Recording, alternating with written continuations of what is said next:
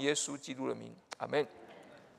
好，弟兄姐妹平安，感谢神，我们今天又可以一起来到主的面前，我们一起来敬拜神，我们也可以一起来呃听呃主的这个信息哈。我们今天要看的是呃大光来了，圣诞做新事系列之三啊，平安之光啊，平安之光。我们今天要读的经文一节哈，以赛亚书的九章七节一节的经文哈，但是因为九章二节、九章六到七节。蛮重要的，很重要哈，所以我们就我们待会我们一起把这几节的经文再再读过一次哈。那我们我们讲到那个呃这个大光来的系列哈，就是第一个是恩典恩典之光哈，就是黑暗中的大光哈，就是这个讲到这个大光的一个什么一个性质哈，它是一个神的恩典的一个降临。然后第二个讲到一个拯救之光哈，就是圣诞带来的一个大光。这讲到就是说，这个大光来到这世上的一个什么目的，是为着要拯救我们哈。然后第第三个，我们今天就要讲到说，当这个拯救临到我们之后，我们得到的是什么？我们得到的是他要赐给我们的平安啊。所以，我们今天会再讲到说，荣耀当中的大光哈，就是那个平安临到我们，对我们产生的一个改变哈。好，我们一起来再来读一下哈，九章以赛亚书九章二节，还有以赛亚书九章的六到七节，我们一起来读哈。在黑暗中行走的百姓看见了大光，住在死荫之地的人有光照耀他们。因有一婴孩为我们而生，有一子赐给我们，政权必担在他的肩头上，他名称为奇妙测试。全能的神，永在的父，和平的君，他的政权与平安必加增无穷。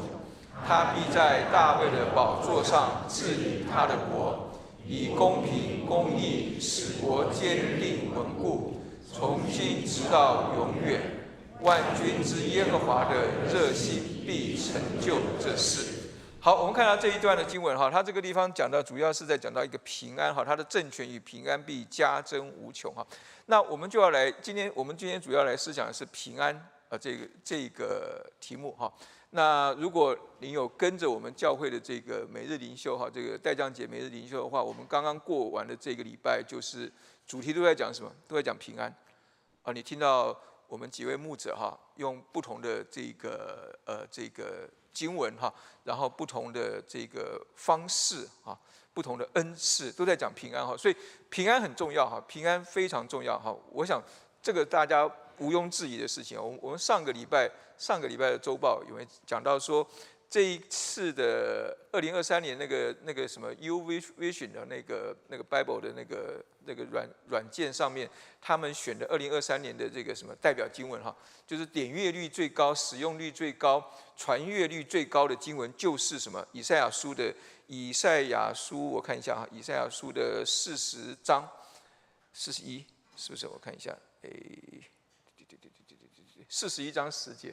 啊，就是你不要害怕，因为我与你同在；不要惊惶，因为我是你的神，我必兼顾你，我必帮助你，我必用我公义的右手扶持你。哈，所以我们看见他说你不要害怕，哈，显然是说我们很多人都会很害怕。他说你们你不要惊惶，显然我们很多人都会惊慌，哈，所以。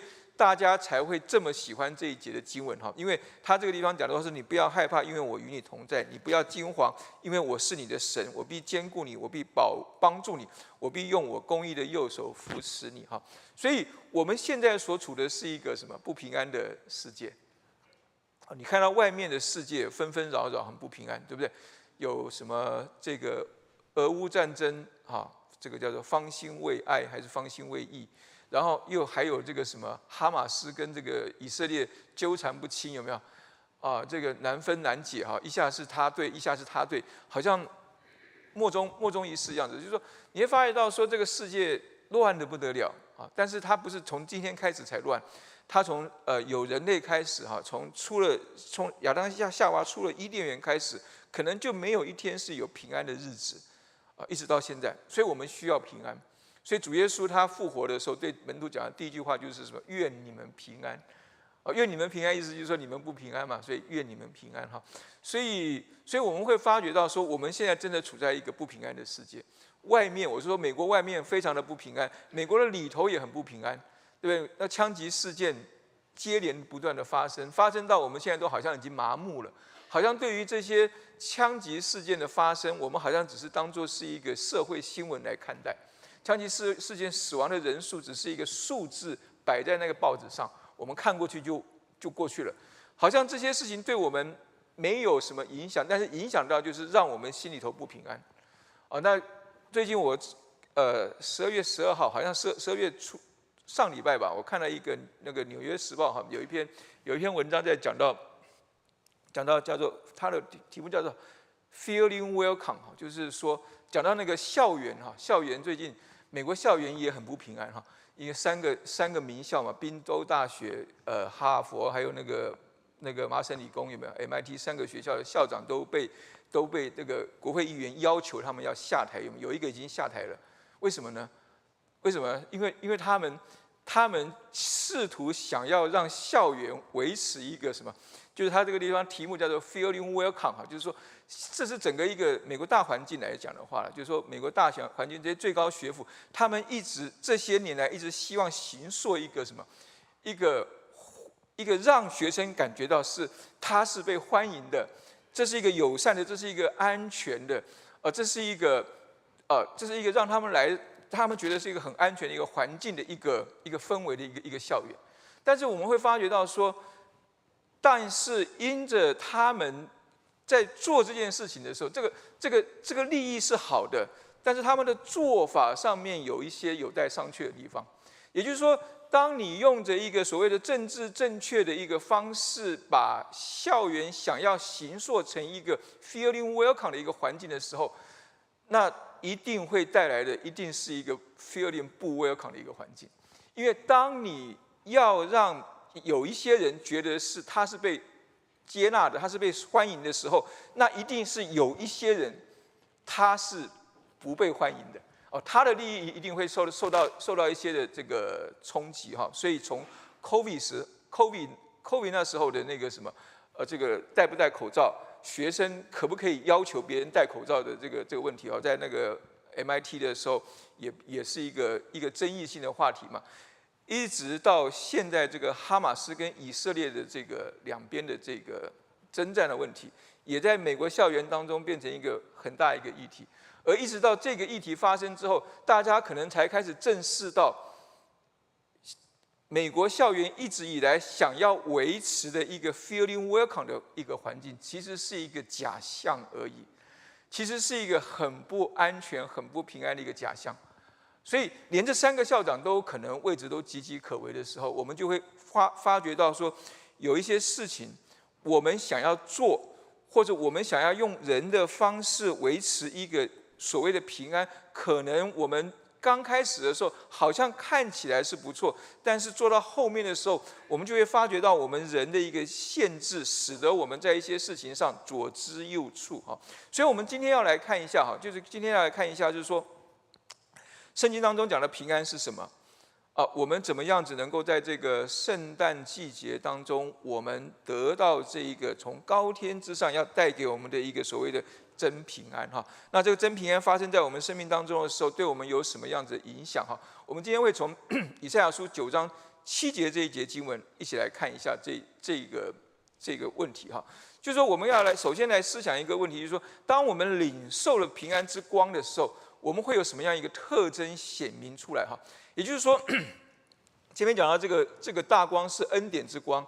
意思就是说，这个是神白白赏赐给我们的。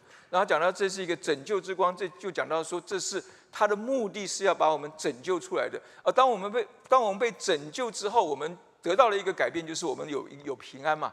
那个平安会带来一些什么样的特征呢？第一个特征就是说，以赛亚书九章七节的第一段那边讲到说，他的政权与平安必加增无穷。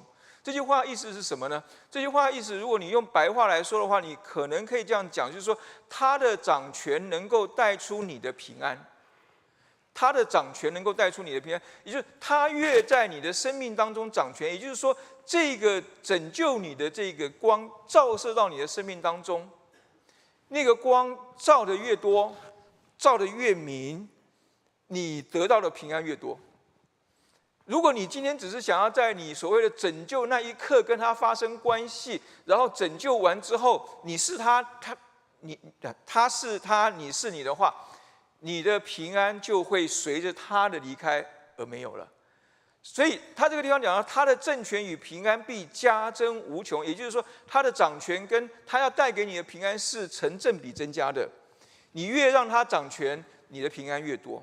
这是跟我们人的想法是是相违违背的哈。因为他的掌权意思就是说你没掌权他的掌权越多，意思就是说你的掌权越少。你在你生命当中的掌权越少，反而能够使得你得到更多的平安。我们很多时候是觉得说，我要能够越多的控制我的生活、我的人生、我的生命，我才能够得到更多的平安，对不对？但是圣经上这个地方讲的是说，他的政权与平安必加增无穷，是说他的掌权带出你的平安，不是你的掌权带出你的平安。接下来他讲到什么呢？他必在大卫的宝座上治理他的国。这句话意思是什么呢？用用白话的说法来说的话，就是说他照应许来掌权，那我就能够照应许得平安。因为他这个地方讲到说，他必坐在哪里？坐在大卫的宝座上治理他的国。意思就是说，今天来到我们生命当中做主做王的那一位，他不是我们自己邀请他，请他来，请他来。我们我们中国人的民间信仰哈，有那种请神嘛，请神容易送神难，有没有？我们就请一个请一尊神进到我们家里来。放到这个地方，放到那个地方，啊，就保来来来保佑我们嘛，就好像四世纪那个那里讲后面讲的也也是这样子，怎么样？就是你自己自己造一个，但他这个地方不是，他这个地方是说是照他是在大卫的宝座上，意思就是说他是照着神的应许，这一位来到我们生命当中做王做主的掌权的那一位，他是照着神的应许来的，照着神的应许，照着神的时间。照着神的方式来到我们当中，他来到我们当中是要拯救我们，他来到我们当中是要来做我们的王，做我们的主，使得我们可以什么？进入到他的国当中，他必在他的宝座上治理他的国。而当我们在他的国当中的时候呢，我就能够照着应许得到平安。所以他这句话讲的是非常清楚。接下来呢，他说。以公平公义使国坚定稳固，从今直到永远。这句话又在讲什么呢？这句话的意思就是说，让主来掌权，我们就永享平安。啊，这个我们白话比他圣经讲的话还还简单。让主掌权，永享平安。为什么呢？他是以公平公义使国坚定稳固，从今直到永远。公平公义是什么？神的公平公义就是神的一个特性。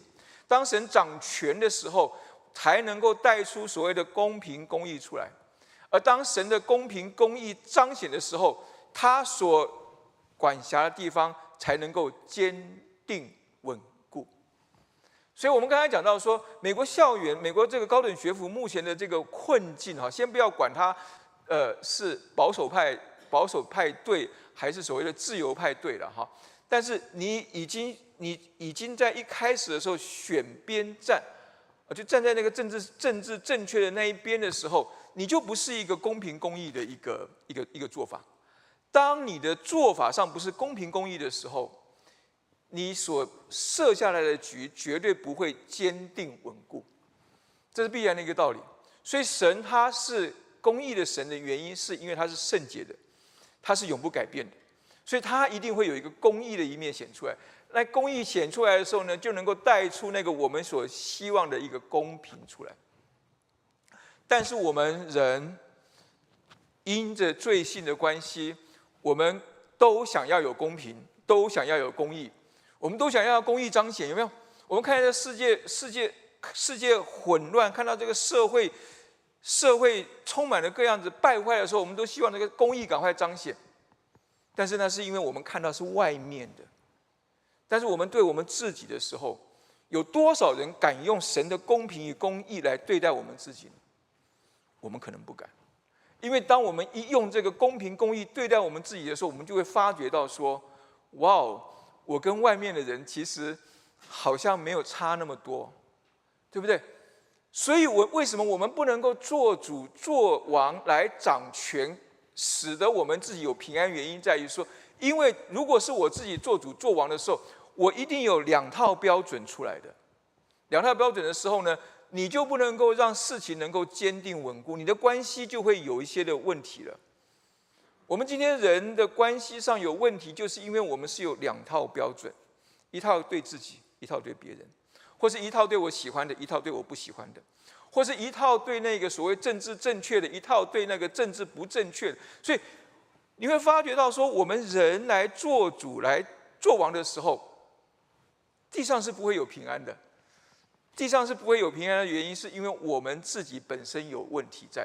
所以他这个地方讲以公平公义使国坚定稳固，就是要提醒我们说，只有让神掌权的状态，我们才能够从今时直到永远都能够有那个坚定稳固的平安。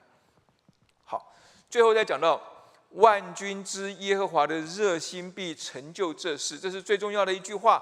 这句话意思是说，前面那些东西都是我们想要做到的，都是想要让我们在我们生命当中发生的。但真正要在我们当生命当中发生的一个不可缺少的因素是什么呢？是因为我们知道，神对我热切的爱是我得平安的那个确据。神对我热切的爱，神爱我，他爱我，他愿意为着我付上一切的代价。神爱我，他愿意为我，甚至将他的独生爱子都赐给我们，叫一切信他的不至灭亡，反得永生。这就是耶和华的热心。那个热心就是说，他不是三分钟热度，他不是做了一下他就觉得啊没没什么意思了，我去做别的事情了。他会一直持续的做下去，就是我们上礼拜讲到的，他不会撇弃我们。所以我们可以放心的跟随他，然后他也不会做事做一半他就不做了，因为他做不下去，因为他没有能力，或者他不想做了，他不会的，因为万军之耶和华的热心必成就这事。所以，我们那得平安的确据，不是因为我能做什么，不是因为我能抓到什么，不是因为我表现的比别人好，或者不是因为我好像在这个事情上懂得比较多。而是因为我们深知万军之耶和华的热心必成就这事，所以，我们从这一节的经文当中，我们可以看到，看到什么呢？领受平安之光的特征是什么？当我们领受到平安之光的时候，我们有三个特点表现出来。第一个就是我们能够把我们的主权交给神；第二个就是我们能够让主耶稣做我们生命的主，不只是让他做我们的救主，他也是我们生命的主。第三个就是我们能够顺从圣灵的带领来改变我们自己，也就是你我们怎么样能够让神的公平公义发生在我们的生命当中？我们就是要让圣灵来带领我们，也就是当我们在遇到事情的时候，或者当我们在在生活当中的时候，我们要能够听得到圣灵的声音，听得到圣灵的声音，不不见得是说我们就真的是好像听到。有人在你旁边跟你说话一样，你太太、你的先生跟你说话，呃，有时候年年纪大的时候耳朵不大好，有听哎听不清楚，呃，我就问，常常有时候问师母说：“你刚刚有在跟我说话吗？”对不对？他如果说没有，那说圣灵吗？对我我我有时候在那个 YouTube 上常常看到有一些见证，有没有？他们就讲到说：“哦，他听到一个声音。”他就问他配偶说：“哎，刚才是你跟我说话？”他说：“不是。”他说：“哦，原来是圣灵在跟我说话。”哦，我想，哇哦，我我也一直在求这样的一个一个一个经历哈，但是好像好像不是那么常有哈，但是但是有有些是会有，但是我我相信的事情是哈，就是当我们在读圣经的时候，当我们在读圣经的时候，当我们把神的话打开的时候，神会借着他的话来跟我们说话。那个说话不是可能不是真正的有一个声音出来，而是当你看见那个经文的时候，那个经文突然的砰砰砰，打对不起，打到这个麦克风哈，表示我们的麦克风很好，就通通一下，你就你的心被触动，你的心被搅动，你的心被感动的时候，应该就是神在跟你说话。有时候你读一段经文，你读的特别喜乐，那也是应当是神透过这个。圣圣经在跟你说话，所以我们为什么要读圣经的原因在这个地方啊？我们读圣经，我们我们跟从圣经的一个带领，我们才能够跟从圣灵的一个带领，我们才知道说那不是出于我自己，而是出于神啊。所以。我们怎么样子能够让神的公平公义活在我们的生活当中？就是我们顺从圣灵的带领。当我们愿意顺从圣灵的带领的时候，我们的改变就能够发生在我们的生活当中。那个生命之、那个平安之光进到我们生活当中的时候，才能够有一个实际的发挥，实际的发挥。所以，我们我们可以这样讲哈，就是说，领受生命之光的特征是什么？就是我们了解到。耶稣基督来到我们生命当中，他不只是要拯救我们，他要来做王的。他来到我们生命当中，是要在我们的生命当中做王。这意思就是说，我们刚才前面有有有提过了，原来我们是我们自己的王，但是今天耶稣来到我们生命当中，他要来做王。我们愿意把主权交给神，我们愿意让神做我们生命的主，我们愿意顺顺从圣灵来改变自己，就是告诉神说：“我在让耶稣来我生命当中做王。”所以，领受生命之光的特征在这个地方，我们要能够领受这个，我们要从这个拯救之光进入到这个平安之光，让这个平安之光落实在我们生命当中，就是必须要让。耶稣在我们的生命当中作王。好，所以我们要来看，接下来我们要思想一个问题，就是说，那什么叫做耶稣在我们生命当中作王呢？就领受生命之光的关键在哪里？啊，领受生命之光关键在哪里？也就是说，当这个光照到我们当中的时候，当这个光进到我们当中的时候，我们会有两种反应：一种是接受，一种是不接受。我们表现出来的就是。一种是平安，一种是不平安，有没有？我们做基督徒的不是每天都很平安，对不对？我们做基督徒的不是每一件事情都很平安，对不对？我们我们还是有不平安的时候。为什么会有不平安的时候？这就是领受生命之光的关键在哪里哈？我们要用两个人物哈，我们用两个人物很快的来讲一下哈，就两个跟耶稣基督降生有关的两个男人。我们一起来思想哈，一起来思想这个领受生命之光的关键在哪里哈？一个是希律王哈，希律王，我们来看马太福音一章的一到三，写错二章啊，应该是二章啊，马太福音二章的一一到三节哈。当希律王的时候，耶稣生在犹太的伯利恒，有几个博士从东方来到耶路撒冷，说：那生下来做犹太人之王的在哪里？我们在东方看见他的心，特来拜他。西律的反应是什么？西律听见了就怎样，心里不安。耶路撒冷呢，合成的人也都不安。哇，你看到希律他的影响力多大？他一个人不安，就影响到了什么？合成的人不安。哦，就好像说，你今天是如果是一个很有影响力的人，有没有？你是一个很有影响力的的一个总统，你一个一做一件什么事情啊，整个国家都会受到你影响，有没有？那或者说你是在什么股票市场当中一个一个很厉害的一个人啊？你的你一操控一些事情，那整个的就跟着你一起动，可能是这样子哈。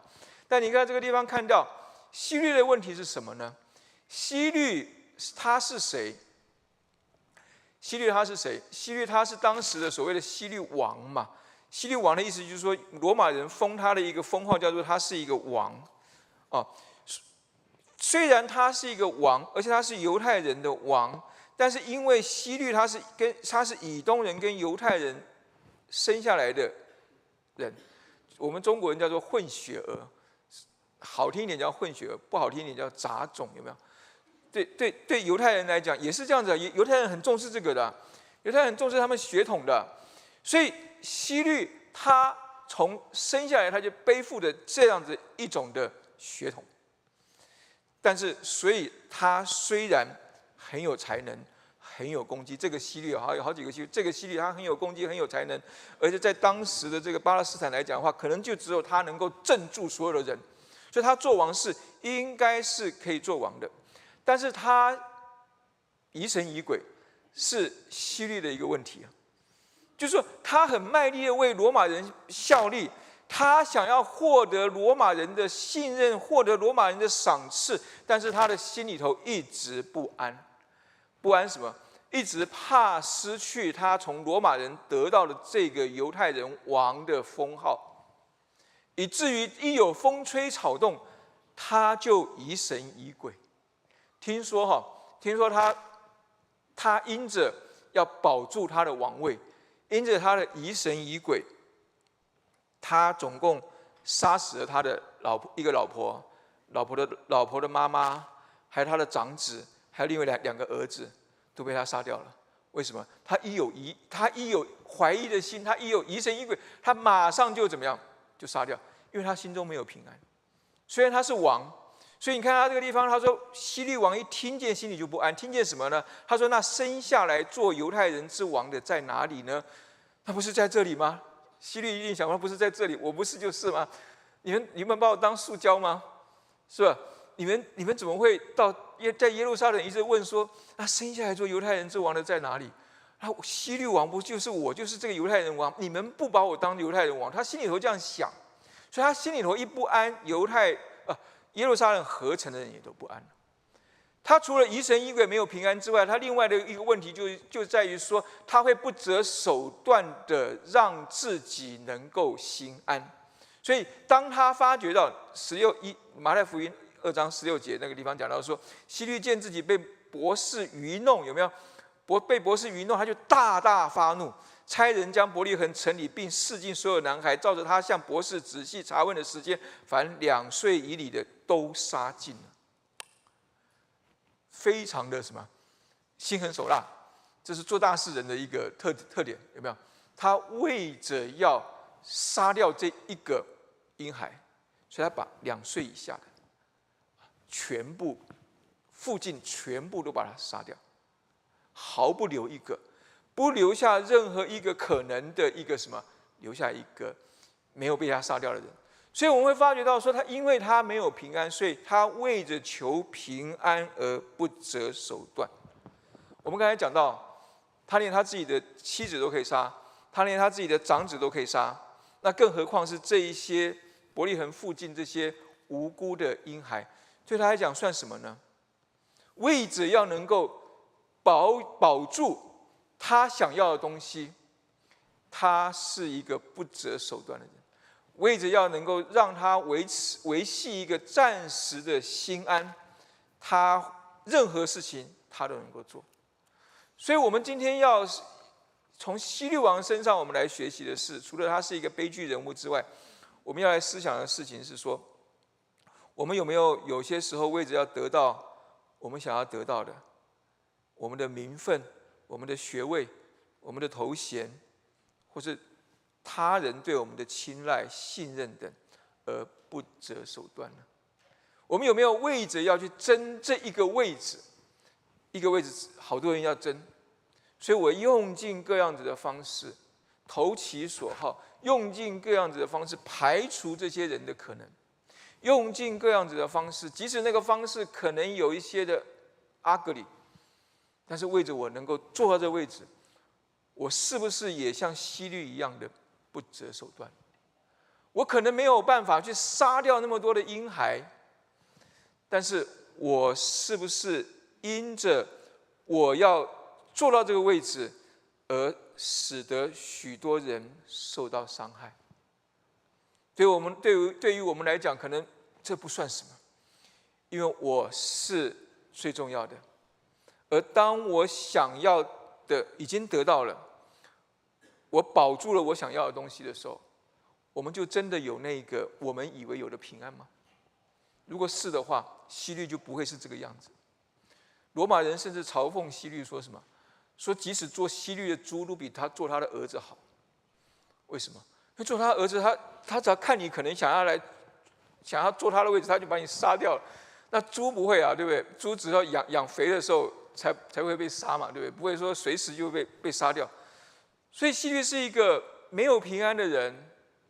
我们今天都领受到这个平安之光，我们都不应该是西律，我们都不应该是没有平安的西律王。所以西律做这个王做的很辛苦。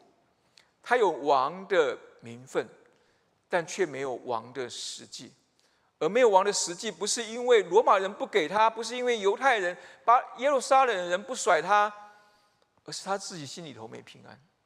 我们今天很多时候，我们得到了一个我们想得到的一个位分，我们娶到，我们会嫁到了一个我们一直想要的一个对象，或者我们得到了一个公司一个位置，得到一个学校一个位置，得到一个，我们以为我们有那个就有平安，但是我们发觉到说，我们可能就是那一刻拿到那一刻有平安，接下来呢？接下来我们又失去了那个平安，我们又要去继续往上面去走。求神能够帮助我们，让我们看到我们真正的平安在哪里。我们来看第二个人，第二个人是没有任何头衔，可能也没有任何人知道的一个 nobody，叫做约瑟。因为在圣经当中，他出现的篇幅非常的少，少到我们可能几乎会常常会忘记这个人的存在。但是他的特点是他出来的地方，他满有平安。他的平安在哪里呢？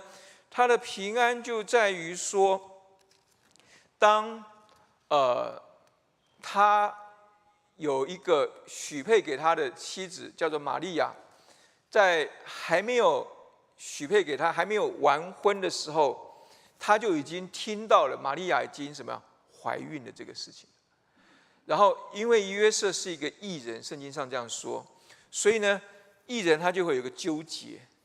因为照理来说，照犹太人的照犹太人当时的当时的规矩来讲的话，约瑟可以直接的把它修掉了，没有说用用石头拿，不要不要说用石头去把它打死，我直接可以把它修掉了。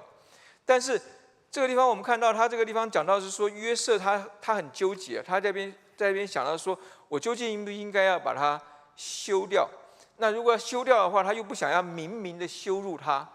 想要暗暗的把它修了，在这个地方纠结的时候呢，正在这个时候呢，主的使者就在梦中向他显现，说：“大卫的子孙约瑟，不要怕，只管娶过你的妻子玛利亚来，因他所怀的孕是从圣灵来的。”你如果是约瑟的话，你听到这个话，你会信吗？你可能会不信啊，是吗？我怎么知道是圣灵来的？我怎么会知道他不是跟别人生的呢？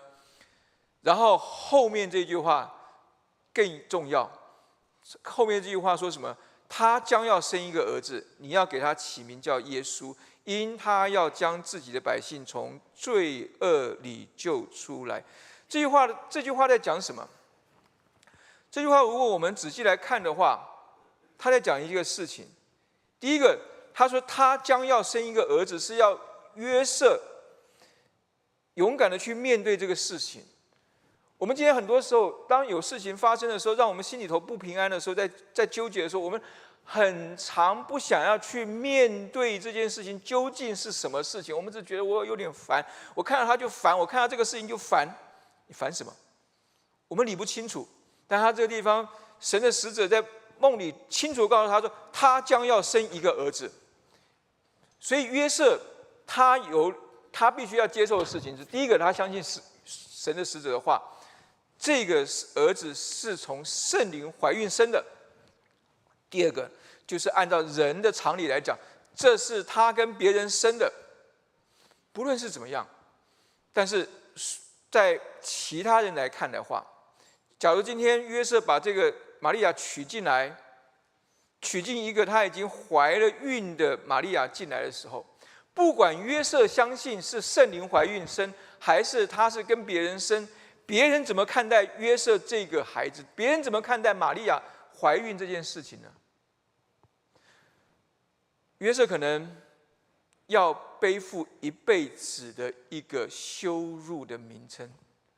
我们中国人叫做戴绿帽子，有没有？是不是？是不是这样讲？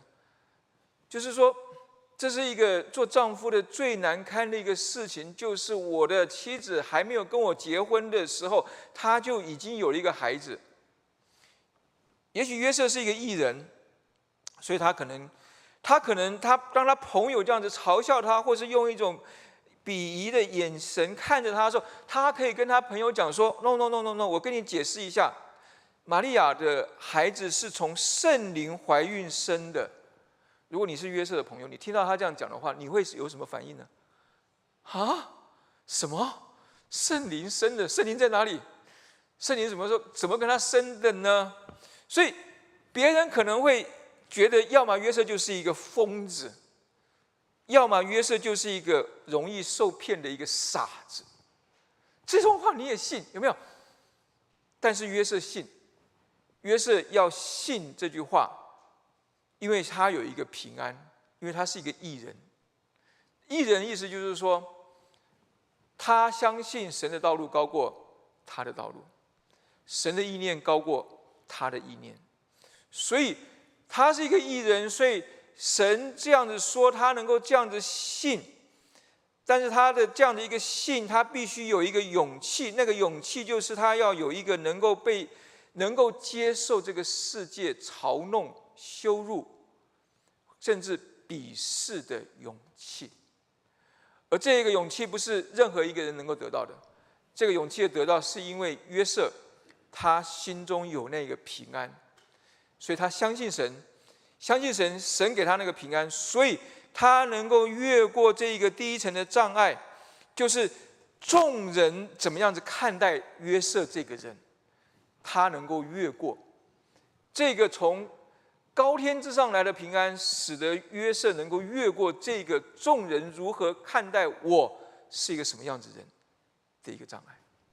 我们今天很多时候，有些时候了，我不知道大家有没有这样经验，至少我自己刚刚信主的时候。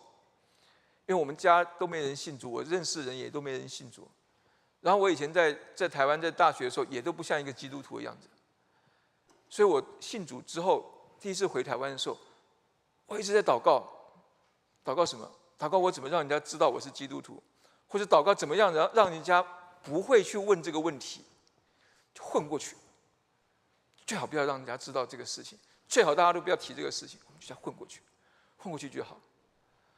有没有？不是说我们羞于做这个事情，而是说你很难去面对你身份的改变，你很难去面对别人怎么问你，你怎么回答人家？这要有一个平安，那个平安就是我不在乎别人怎么看我。约瑟有这样一个平安，即使别人可能说：“哎呀，约瑟你这个傻子，你看你的未婚妻已经给你戴绿帽子了，你还兴冲冲的把她娶进来。”他知道不是。他心中有那个平安，因为他相信神。我们今天相信神，我们就要有那个平安，能够去坦然的面对我们自己是谁，坦然的面面对我是一个基督徒，坦然的面对我在这个选择当中我做的这个选择，然后坦然的去面对别人在问我话的时候，我要怎么去回答人家？我说基我我做基督徒。要一个勇气去回答这个问题。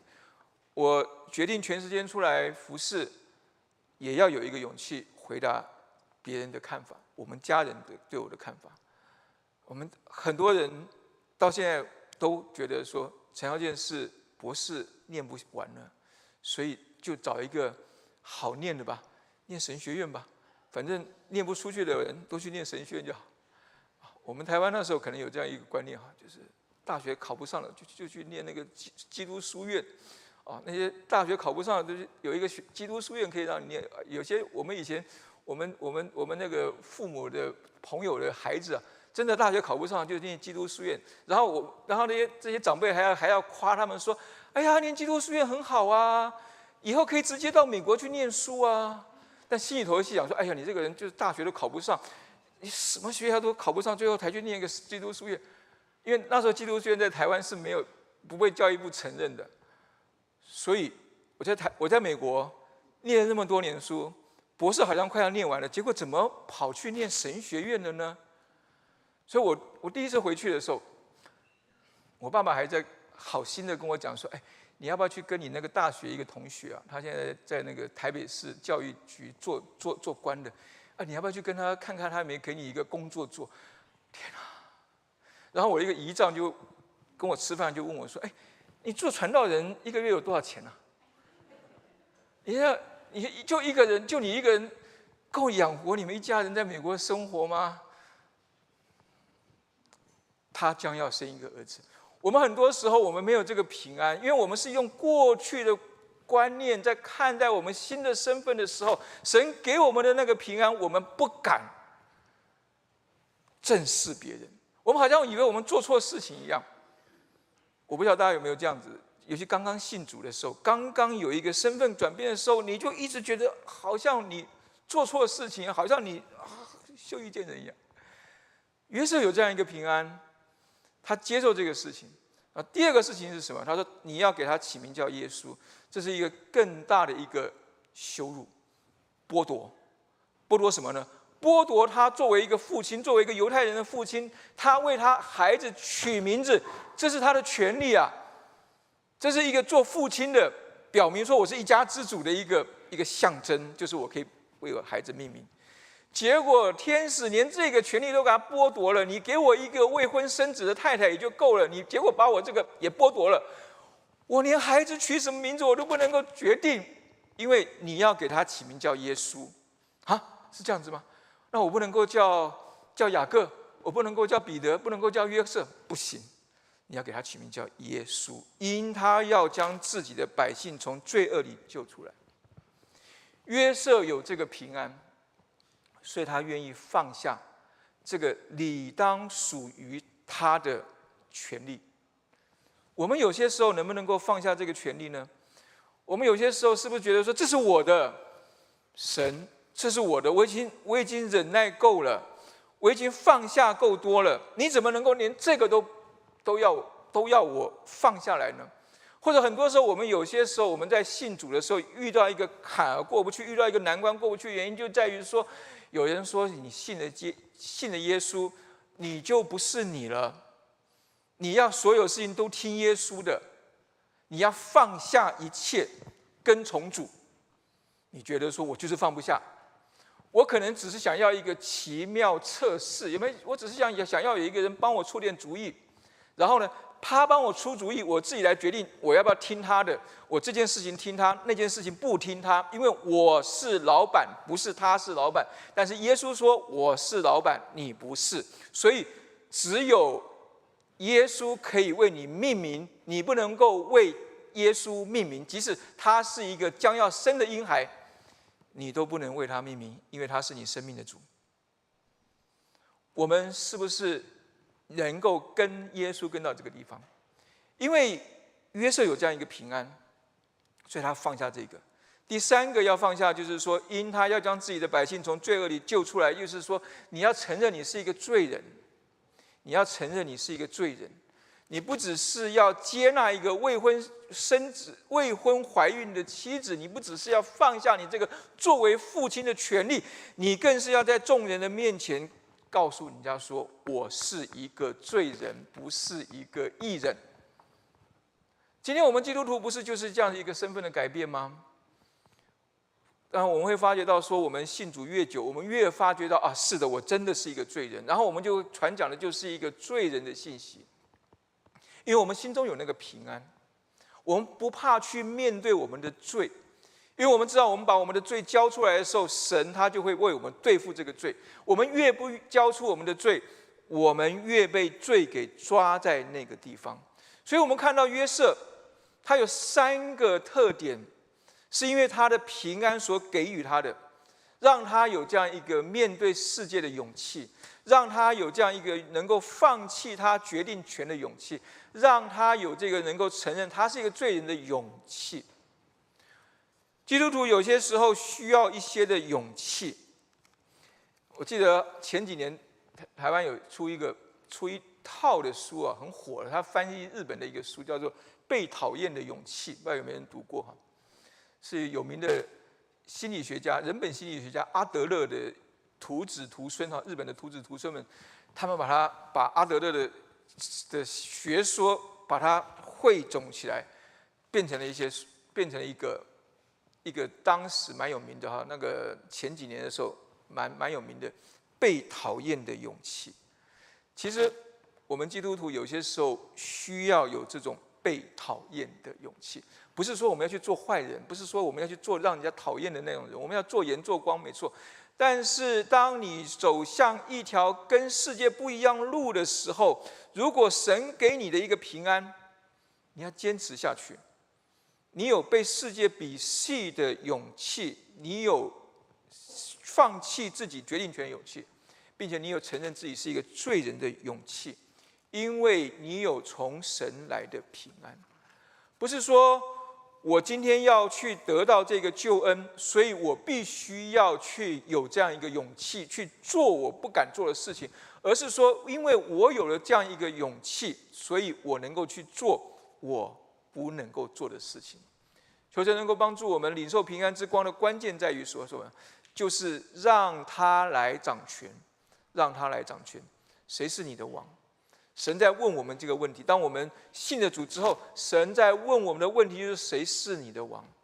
在你的生命当中，耶稣是你的救主，耶稣是不是你生命的主？耶稣如果是你的生命的主的时候，你有没有跟随他的勇气？根据他的勇气，就是圣经上讲到的那个舍己，舍下那些。你以为属于你的，当你舍下那些的时候，你的平安会加增，你的不平安会减少。所以，我们来看到领受平安的一个实际是什么呢？我们找回平安的途径是什么？就是说，我们做基督徒的，我们刚才讲到，我们很多时候，我们做基督徒，我们虽然知道这个平安之光已经照到我们，但是我们常常仍然会有不平安。当我们遇到事情，搅动我们一池春水，让我们失去平安的时候，我们怎么样子能够找回那个失去的平安呢？也许有几个问题是可以来思想的，就是我们刚才前面讲到的，以赛亚书九章七节那个地方说：“以公平公义使国坚定稳固。”我是不是能够用一套的标准来对人跟对自己？就是神的公平公义，如果我要对人的时候，我是不是同时也能够先对自己？当我们在这个彼此的关系上面，我处处觉得我是一个受害者，我处处觉得自己是一个委屈的时候，我是不是能够站在对方的立场来看这个事情？我是不是能够站在神的立场，用公平公义来看这个事情？我们可以，我们可以说，神要我们问的谁是我们生命的王的事。第二个，第第二个，接下来问题就是，我们是不是能够让他来做我们的王？怎么样让他来做我们生命的王呢？四个要点，我们可以问自己：一个就是当问题来临的时候，我是不是能够正视这个问题，不要逃避这个问题？就是我们刚才讲到的，正视这个问题，到底发生什么事情？我跟他为什么有矛盾？为什么我会在这件事情上生气？大家都这么高兴，为什么我会生气？正视这个问题，然后呢，面对自己，面对自己，就是说，我的情绪是什么？正视这个问题的话，如果是希律王的话，他的问题是什么？他的问题就是说，一个犹太人的王诞生了，这是问题。然后他要面对自己的事情是什么？我不安了，我为什么不安？因为我害怕，我为什么害怕？因为我害怕失去这个王位，所以我们要能够去正视问题，我们才能够去面对自己，整理出我现在的情绪是什么。然后我为什么会觉得我的王位会失去？因为我觉得这个王位是我赚来的，是我去得到的，是我讨好这些犹太人，是我去讨好这个罗马人，所以我才能够换得了这个这个王位。如果是这样子的时候，我当然会让自己陷入一个永远不平安的状态当中，所以第三个就是让圣灵来光照我，让圣灵来光照我，就是说，神的福音如何挑战我此刻的心情？神的福音如何挑战我此刻心情？如果你是希律王，说我是我是因为我去讨好人，我是因为我去做了很多事情，我才得到的。神的救恩告诉你，神的福音告诉你说，神要给你的平安完全不是这样子得到的。神不是看你做了什么，神不是看你有什么，神比较在乎的是你是谁。你如果是他的儿女的话，他会倾他所能的把最好的赏赐给你。你还需要那么的害怕会失去吗？当圣灵光照我们的时候，最后一个就是我们要勇敢的回应。当你看清楚问题的本质，当你看清楚问题的本质，说：“哦，原来我得到这个王位，可能真正的关键不在于说我要做什么，我要有什么，而在于我是什么的时候，如果你觉得你自己真的不是犹太人的王，放下他，放下他，勇敢的回应。对希利王来讲的话，他应该有的回应是什么？他应该有的回应不是去屠杀所有的婴孩，而是像那几个博士一样去拜那一个婴孩。他缺少的就是这个勇气，以至于他成了一个历史上的悲剧人物。